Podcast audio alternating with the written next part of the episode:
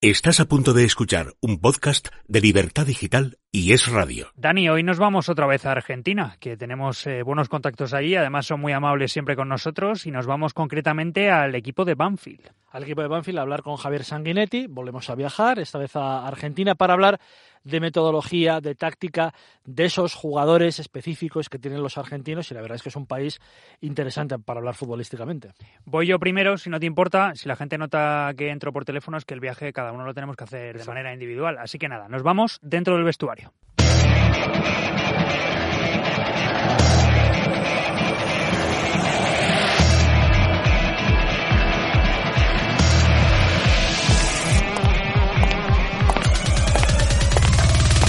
Dentro del vestuario, con David Vinuesa y Dani Blanco.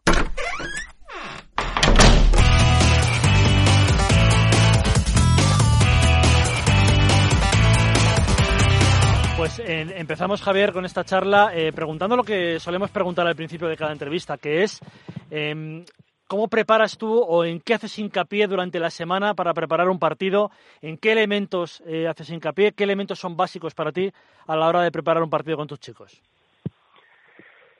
Eh, primero y principal, para poder analizar un poquito todo hay que ir un poquito más atrás, ¿no? Hay que ver qué, posibilidades uno tiene eh, para el armado de, del plantel. Uno tiene una idea siempre madre, obviamente, de cómo encarar cualquier proyecto, pero después también uno se tiene que adecuar, sobre todo eh, en el fútbol argentino, en el fútbol sudamericano, y no en los equipos poderosos, llegar un poco al, al a consensuar con los dirigentes, bueno, usted pretende este tipo de jugadores, nosotros tenemos esto. ¿De qué forma a partir de eso uno hace valer eh, lo que tiene, lo potencia, y una vez que comienza a rodar el balón y comienza el torneo, uno siempre tiene como prioridad eh, su, su forma, su estilo, eh, su equipo, eh, y a partir de contra quién uno juegue, empezar a encontrar los diferentes matices de los diferentes tipos de presiones, las diferentes formas de salida, eh, en qué lugares eh, es conveniente presionar y en qué no, a través de trabajos primero analíticos y después jugados, pero siempre sabiendo y teniendo en cuenta cuáles son las fortalezas y debilidades del rival y obviamente nuestras nuestras fortalezas, ¿no? Y qué es lo que sí o sí no debemos de, de, hacer para no, no sufrir ningún tipo de, inconvenientes en cada uno de los partidos. Eso es en, en líneas generales lo que lo que uno trabaja. Después tendrá que ver la cantidad de días que uno tiene entre partido y partido. Eh, así que bueno, eso es eh, un poco en líneas generales lo que uno analiza y, y lleva a cabo semana tras semana. Eh, y a la hora de preparar el partido nos hemos encontrado con varias respuestas eh, en cuanto a preparar el encuentro viendo al rival o, creyendo en la fortaleza de su, de su propio equipo. Y hay cada vez más entrenadores que nos, que nos contestan, Javier, que lo que importa es tu equipo y tu estilo y se ve al rival, evidentemente se estudia al rival, pero que lo importante es lo que tiene cada uno en su, en su, en su, en su equipo, en su plantel a ver, es una cuestión, no diría lógica, porque en fútbol no hay lógica, eh, pero me parece que, que al jugador, cuando uno le da real importancia, sobre todo al propio, eh, probablemente se siente mejor, sabiendo que enfrente tenemos un rival que trata de hacer lo mismo que trata, son partidas de ajedrez en esto, ¿no? Sobre todo el fútbol argentino, donde es muy muy táctico, donde es muy complejo, donde todos los entrenadores intentan sacar eh, ventaja o, generar eh, lo que decíamos anteriormente, de potenciar lo que tiene, no todos tienen la posibilidad de, contar lo que, con lo que uno pretende. Son pocos los equipos que a lo mejor tienen esa chance. Entonces uno se tiene que ir eh, arreglando y adecuando a los jugadores. Por eso digo que siempre es bueno potenciar a los suyos, sabiendo que vamos a enfrentar, ¿no? Sabiendo cuáles son las alternativas en todo tipo, ¿no? En todo tipo de, de los de las fases del juego, ¿no? Eh, para no, no sufrir sobresaltos y por y por supuesto superar al rival de, que, que le toque en cada partido. Como bien te comentaba Dani, eh, Javier, tenemos algunas preguntas que son fijas en este podcast porque así también nos conocemos a nivel eh, táctico y técnico. Una de ellas es, por ejemplo, el sistema. Sabiendo siempre que no son fijos, que son a veces puntos de partida y que por supuesto son dinámicos y luego depende de cómo esté el partido y cómo vaya el, el marcador, si arriba, abajo o esté igualado, sabemos que va cambiando, pero ¿qué sistema piensas que se adapta mejor a la idea de fútbol que tú quieres imponer en tus equipos? En, actualmente el que hoy estoy, eh, la línea de cuatro defensores, un volante centro bien definido, dos interiores, dos extremos y un centro delantero. Se puede denominar un 4-3-3, un 4-1-4-1, de acuerdo a, las posiciones del campo, a la fase del juego. Eh, pero con las características que hoy tenemos en el plantel, me parece que ese es el módulo más adecuado o es el que creo yo que es más adecuado para, para llevar adelante mi idea. Siguiendo también por ese camino, Javier, bueno, en Europa ahora te lo va a preguntar Dani, porque es también otra pregunta fija que tenemos en, el, en este podcast, en este serial de entrevistas, que es esa nueva moda que se ha vuelto a instaurar en Europa de los eh, tres centrales con dos carrileros largos, ese 5-3-2 o 3-5-2. Pero yo, antes de que te pregunte Dani por eso, yo te voy a hablar un poquito de, de las tendencias, ¿no? Al final parece que de vez en cuando surgen tendencias o dinámicas que se adaptan a una liga o a otra y parece que todos los equipos poco a poco se van readaptando a ellas. Ahora mismo tú, a grosso modo, ¿qué crees, qué tendencia se ha instalado dentro del, del fútbol argentino que se pueda destacar? Sí, probablemente puede ser una cuestión de moda eh, o de tendencia, como, como dicen ustedes. Pero acá es muy muy dinámico, no, no, hay una hay equipos que sí han intentado eh, utilizar ese módulo. Ah, acá normalmente muchos equipos arman una línea de cuatro volantes, dos pivots, uno defensivo, uno ofensivo, dos externos y dos centrodelanteros, cuatro cuatro conocido un 4-4-2, flexible. Eh, normalmente ese módulo se sostuvo y se sostiene en, en muchísimos equipos.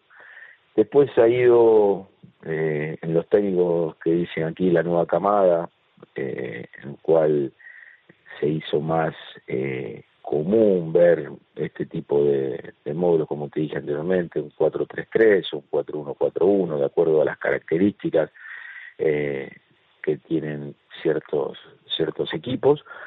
Y últimamente sí, a partir de, de algunas cuestiones, no me parece que tenga que ver con, con lo, de, lo de Europa, eh, Gallardo lo impuso acá ya en la final eh, la primer final de la Copa Libertadores previo a ir a Madrid, eh, el de tres centrales, dos volantes o dos carrileros mm, bien abiertos, tres volantes o dos volantes, sí, y tres tres delanteros bien cerrados, sí, que ocupaban el ancho de área. Eso fue fue uno de los que le devolvió a, a la línea de cinco, la sacó del arcón de los recuerdos. Porque si no, normalmente uno podía ver en esa época a lo mejor el Leipzig, eh, el Atalanta, después no había muchos equipos, y en la Argentina tampoco, solamente el caso de Gallardo. Después pasó el tiempo, no quiero olvidarme de ninguno, pero sí la le impuso Eduardo Domínguez en Colón, Julio Falcioni en Independiente. Eh, de hecho, ahora Russo muchas veces mecha esa, esa formación de tres centrales, eh, la cual, bueno, también uno la pudo utilizar en algunos momentos. Eh, nosotros el último partido la utilizamos, pero fue una cuestión más que nada de necesidad. Teníamos nueve jugadores o diez jugadores con, con COVID y tuvimos que afrontar un partido muy complejo contra un equipo que eh, gestiona los dos centrodelanteros de gran manera como es Estudiante de La Plata, entonces por una cuestión de necesidad lo hicimos. Eh, ahora, si es una moda, una tendencia, a mí me parece que los entrenadores van buscando la forma de tratar de, de que sus equipos mejoren y e intentan a través de la transformación de los equipos y de los módulos de, generar las mejores opciones para, para cada fin de semana. Mm. Yo te quería preguntar, a, raíz de, hablar de, sistemas, sobre los dos sistemas que hemos hablado ahora mismo, este de tres centrales, que es verdad que yo la primera vez que lo vi en Argentina, o una de las primeras veces se lo vi a Gallardo, y además, como dices tú, eh, Javier, un poquito antes de que viniera a Madrid para jugar la, segunda, bueno, la segunda eh, Copa Libertadores, la segunda final. Em, pero hay, pros y contras, evidentemente, en ese sistema. Pero ¿qué es, ¿qué es lo que te da ese sistema de tres centrales y dos carrileros? Porque no es defensivo del todo, si no quieres que sea defensivo. Y si quieres que sea ofensivo, pues a lo mejor tienes un riesgo de dejar a tres atrás si no, si no ayudan mucho los, los eh, doble pivote, vamos. A ver, de, acuerdo a la, a la conformación, a la característica de jugadores que lo coloque en campo, ¿no? Si uno de los dos carrileros son laterales naturales, va y con eh, un sesgo defensivo, no creo que sea un sistema ofensivo. Eh, porque naturalmente no te van a dar, no tenés características en esos jugadores para que lo sea. Eh, lo mismo si a lo mejor pones dos extremos como en, en, el lugar de los dos laterales, indudablemente vas a ser ofensivo, sí tenés que buscar eh, la forma de tener cierta compensación cuando un, extremo sale y, es profundo, el otro que tome una, una altura media con algún volante, de acuerdo si vos tenés doble pivot o si tenés un, un triángulo en medio, con un volante centro, dos internos, y los dos delanteros. Eh, tiene que ver mucho con la conformación y con la característica de jugadores que pongas en campo y a partir de ahí empezar a tomar eh, decisiones como para poder ser un equipo equilibrado en defensa y en ataque y que no sea hiperofensivo y que sufras cada vez que el, rival te transiciona y sea súper ofensivo, no tengas variantes porque el campo, el arco rival te queda a 70, 80 metros de, distancia. Y luego te quería preguntar por, por un sistema del que has hablado un poco, que es el 4-4-2 con dos eh, pivotes, uno defensivo y otro ofensivo, dos extremos y dos delanteros. Pero como, como periodista y como espectador, a mí me apasiona cuando veo fútbol, eh, Javier, ver al mediapunta, es decir, un 4-2-3-1, porque me parece que se parte mucho el equipo si son solo dos delanteros centros con dos extremos, que también se puede jugar, por supuesto, pero no sé, no sé qué es lo que te parece a ti. A lo mejor el ancla del mediapunta quizá. Sí, probablemente sea, sea, sea así. Aunque si uno tiene un volante central o un, de ese doble pivot, un jugador cual con características más de salida, más de media punta, ¿sí? Por eso siempre vuelvo a, decir, no me lo canso, la, la realidad la, la, imponen los jugadores y sus características, ¿no? En, en qué sesgo uno tiene en cuanto al equipo, si es ofensivo o defensivo. Pues si uno tiene un doble pivot, que es un mediocampo donde los dos son de recuperación, donde son tipos que cortan el juego, cortan el juego y son posicionales, indudablemente va a tener poca posibilidad de, de poder desprenderse y de poder generar un nexo entre los delanteros. Muchas veces esos dos delanteros, como para que eso ocurra, es un media punta y un punta. Eso es. Como, exactamente, como para armar un 2-3-1 eh, enmascarado. Eh, pero siempre repito lo mismo, la, la, la realidad la marcan los entrenadores cuando a partir de los nombres que se colocan en cancha, eh, indudablemente muestran si si el sesgo es ofensivo o si es defensivo. Indudablemente pasa por ahí, no por el mensaje que uno quiera darles, ¿no? sino por las características de jugadores que uno coloca en cancha. Te comentaba Javier cuando hablaba contigo para, para bueno para, para poder hacer la entrevista, que es un podcast metodológico, que también queremos hablar un poquito de preparación física, de, de gestión de grupos, de todo lo que es el día a día de los entrenadores, que a veces parece que se queda en la sombra, ¿no? Todo de ruedas de prensa y luego partidos. Pero te quiero hablar de la preparación física. ¿Qué le pides tú a tu preparador y qué relación diaria tienes con él de cara a los partidos? Es muy directa. Eh, nosotros tenemos eh, un microciclo los armamos y son normales, lunes, martes, miércoles, jueves, viernes, sábado, domingo, jugamos el domingo en match day. Normalmente tenemos un día de, descanso, sí, posterior. El segundo día eh, o el primer día de trabajo, nosotros tenemos un protocolo de recovery, el cual los que más minutos sumaron lo hacen, tenemos ciertas eh, pautas de, recuperación activa para aquellos para aquellos que, más minutos han jugado y los y los que menos minutos han jugado tratar de compensar a través de trabajos jugados y trabajos analíticos.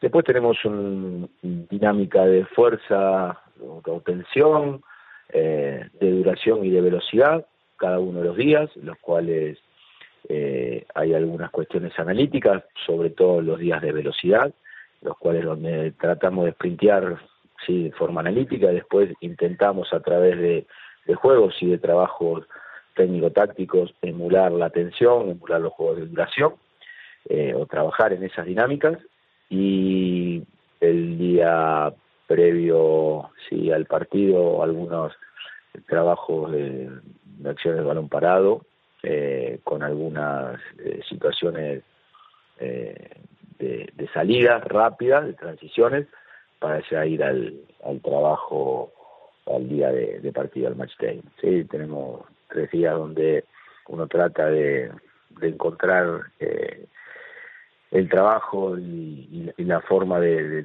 llegar de la mejor manera. Tenemos trabajos de, recuperación activa, obviamente. Tenemos algo parecido a, a, los, a los micrositios de la periodización táctica, donde tratamos de respetar eh, los días de cada una de esas dinámicas, siempre que tengamos los, las semanas tipo, ¿sí? donde se juegue de domingo a domingo. Eh, tenemos tres días de adquisición, eh, y después, eh, de acuerdo al fútbol argentino, muchas veces tenés un calendario ya especificado de acá a, seis meses, si no se va armando cada dos semanas. Después iremos viendo, ¿no? Cuáles son las, los, días donde vamos jugando, eh, donde son más cortos, muchas veces priorizamos la fuerza y la velocidad, cortamos la duración.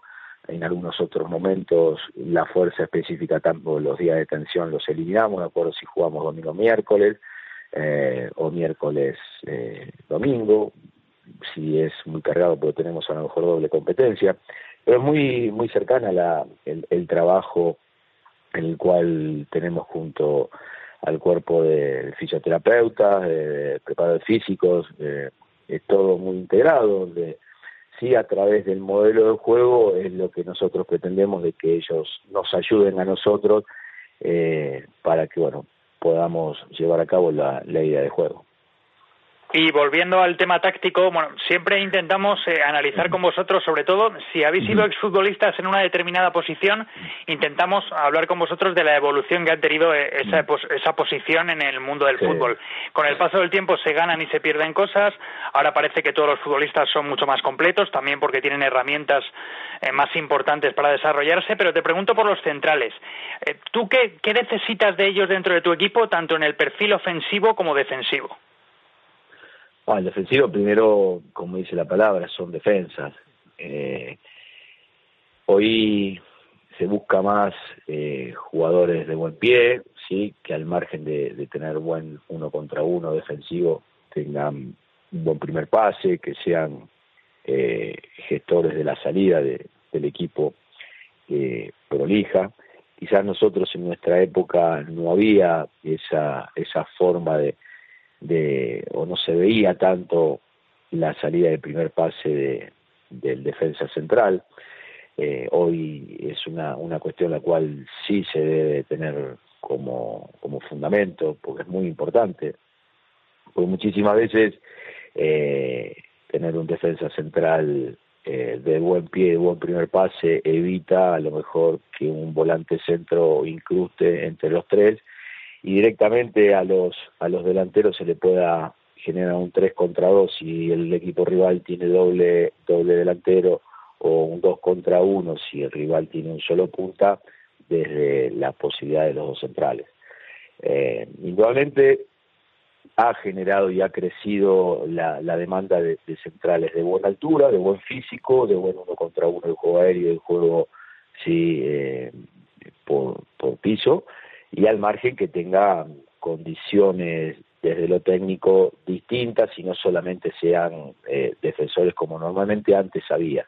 Entonces el jugador en defensa central era más férreo, más duro, eh, no tan dúctil hoy con, con el balón, quizás hoy es más dúctil eh, y, más endeble en, el caso defensivo de los uno contra uno, tanto aéreos como, como de suelo. Mm. Y te quería preguntar, eh, Javier, sobre el intervencionismo del entrenador en un partido. Evidentemente tiene que ser intervencionista porque el entrenador está para eso, ha preparado un partido y en un momento del encuentro no ve algo adecuado y, lo tiene que cambiar. Pero ¿eres de esperar? Te, lo, te pregunto esto porque últimamente se están viendo cambios en los minutos 30, minutos de 35, 40 de las, de las primeras partes de varios partidos porque al entrenador no le gusta lo que ve. ¿Eres partidario de esto, evidentemente, o de esperar un poco más y hacerlo en la segunda parte? Yo escuchaba a Simeón en el partido con Sevilla, que hablaba él de que cuando se realiza un cambio de ese tipo, igualmente su gestión no desde la mejor, no ha gestionado bien el partido. Eh, si uno ve algo demasiado burdo, demasiado evidente, sí uno tiene como la obligación de cambiar. Hmm. Eh, después, me parece que, salvo por alguna lesión o por alguna situación muy puntual, eh, no se ha dado tanto, porque en realidad los entrenadores tienen una gran verdad lo que dicen, si uno dice que a los 10 minutos ya quiere cambiar el, el sistema o cambiar un jugador, indudablemente le erró feo a la, a la conformación de, del equipo. Eh, yo soy eh, una persona que trata de que el jugador agote todas las instancias para poder recuperarse, ¿no? eh, y sobre todo en los primeros minutos donde se tiene que meter en partido, a lo mejor no tuvo las primeras dos o tres intervenciones de la mejor, de la manera más feliz para el equipo y a lo mejor que tiende a recuperarse y necesita un tiempo. Eh, después sí, obviamente, cuando ya pasó un tiempo provincial, 45 minutos, donde uno ya tiene la tranquilidad de donde puede hablar con sus asistentes y analizar un poquito más frío el partido, eh, ahí sí uno puede meter mano y, cambiar el, rumbo de, del partido, si es posible, o por lo menos intentar hacerlo. Ya por último, por mi parte, Javier, hay países que tienen determinados dorsales que están insertados en su ADN. Yo, por ejemplo, pienso en Argentina y me salen dos de primeras, el 5 y el 10. El 10, lógicamente, por lo que todos sabemos, por Maradona y también ahora por Messi, pero el 5, también en España, por ejemplo, siempre lo hemos asociado con gente como Redondo. Entonces, queremos hablar siempre de esa evolución. ¿Cómo ves ahora mismo tanto el 5 como el 10 en Argentina? No te digo a nivel ya mundial, sino en Argentina, por ejemplo. Bueno, hay muchas características, indudablemente. El 10 tradicional, el, el Maradona, eh, a lo mejor son mucho más jóvenes, Bochini, Alonso, eh, Riquelme más cercano, ¿sí? esos enlaces naturales, eh, no hay tantos jugadores que tienden a, tener esas características. El 10 termina siendo un poco más interno, no tan organizador, sino un volante eh, izquierdo que, intenta llegar constantemente al arco rival, de tener media distancia, de tener dinámica. Hoy esos jugadores internos, algo parecido a lo que ocurrió con Nacho Fernández, eh, Ezequiel Palacio, son jugadores que indudablemente eh, marcan un poco la tendencia y la posibilidad del equipo a, transformarse en el dueño del partido. Eh, son los distintos.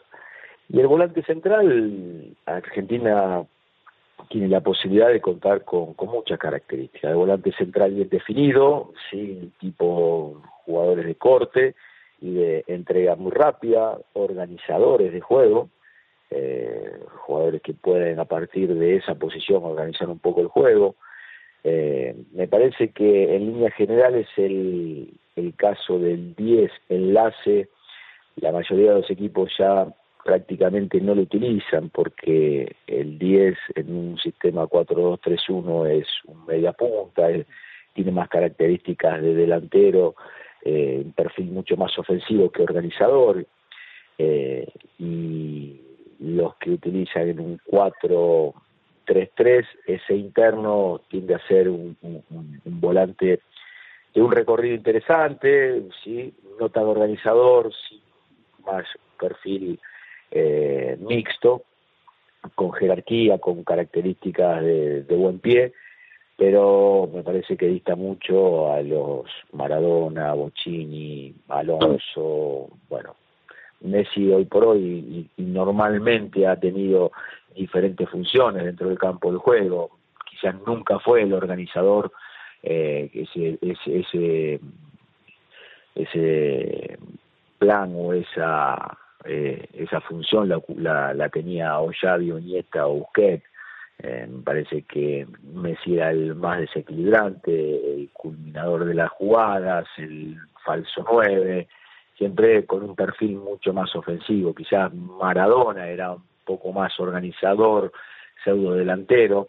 Eh, pero bueno, sí, Argentina siempre saca ese tipo de jugadores con características distintas, ¿no? Porque parece que el último 10 con características de organizador, de una técnica completamente depurada, fue, fue